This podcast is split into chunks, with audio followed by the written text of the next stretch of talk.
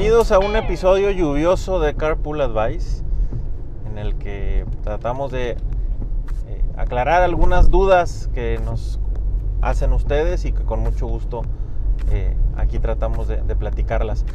Nos escribió una persona diciéndonos que trae la preocupación de que su hijo es muy tímido y pues por más que intenta, no ve la forma en cómo hacerlo que hable más, que interactúe más, que juegue más.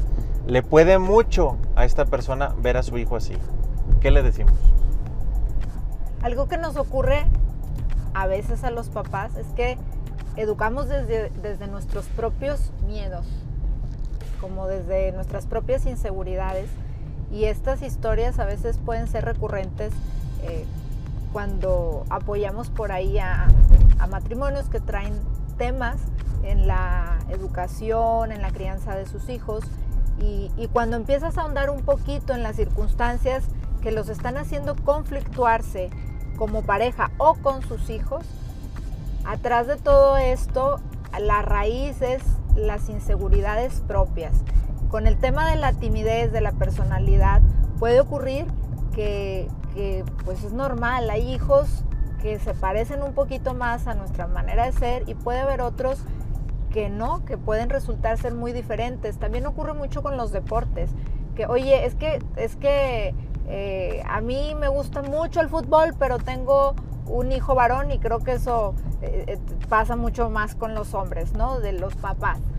Tengo un hijo varón y pues no, no, no, no entro con él porque como él no le gusta ver el fútbol, ni le gusta el fútbol, le gusta la pintura o le gusta tocar un instrumento que yo no toco, ¿verdad? Entonces, este, como, como que bueno, entonces to, a veces es, se desgastan mucho en querer cambiar al hijo y no aceptar que es un individuo distinto a ellos y que tiene sus gustos propios y su, y su personalidad, su forma de ser. Y en el tema de, la, de decir, oye, yo puedo llegar a ser una persona muy abierta, muy espontánea, y a veces cuando, cuando estas personalidades se topan con hijos que son completamente distintos a ellos, como alguien que sea muy tímido, que, que no le guste socializar tanto, pues nos, nos provoca un poco de, de, aversión, o no aversión, sino como un, un, una, choque. un choque, porque a lo mejor yo disfruto de algo que mi hijo no disfruta, ¿verdad? O sea, no, no realmente no le gusta. O traes cosas también del pasado, que es que yo cuando estaba en la escuela sufrí mucho porque este, yo era de los calladitos. Entonces quiero que mi hijo no sea así.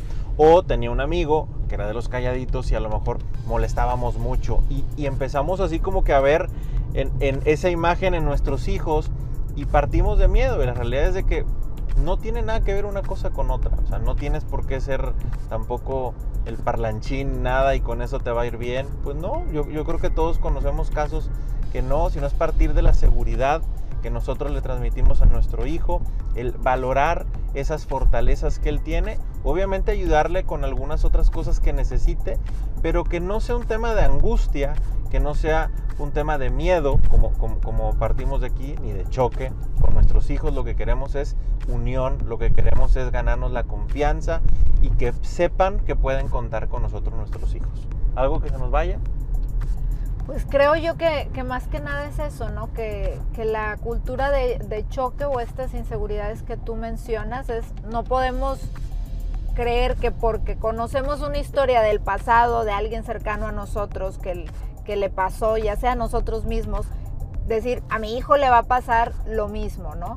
Y, y valorar sobre todo su individualidad. Creo que, que el respetar la individualidad de nuestros hijos, como decías, claro que podemos ver la manera en que ellos mejoren, desarrollen habilidades y, y, es, esa parte pues siempre va a estar en nosotros como papás. Pero una cosa es el querer desarrollar algunas habilidades y otra muy diferente cuando nuestra inseguridad está haciendo que queramos cambiar a la persona, cambiar esa esencia que tiene, que tiene la persona. Cuidado, identifiquémoslo y, y bueno, también hay un punto en que, en que hay una línea de este, de este respeto y aceptación. Bueno, pues los dejamos porque nosotros ya llegamos a la vuelta que teníamos eh, y nos dio mucho gusto saludarlos. Eh, que pasen muy buen viernes. Síganos en nuestras redes sociales. Suscríbanse a nuestro canal de YouTube. Y nos escuchamos. Nos vemos la próxima semana aquí en Carpool Advice. Que pasen buena noche.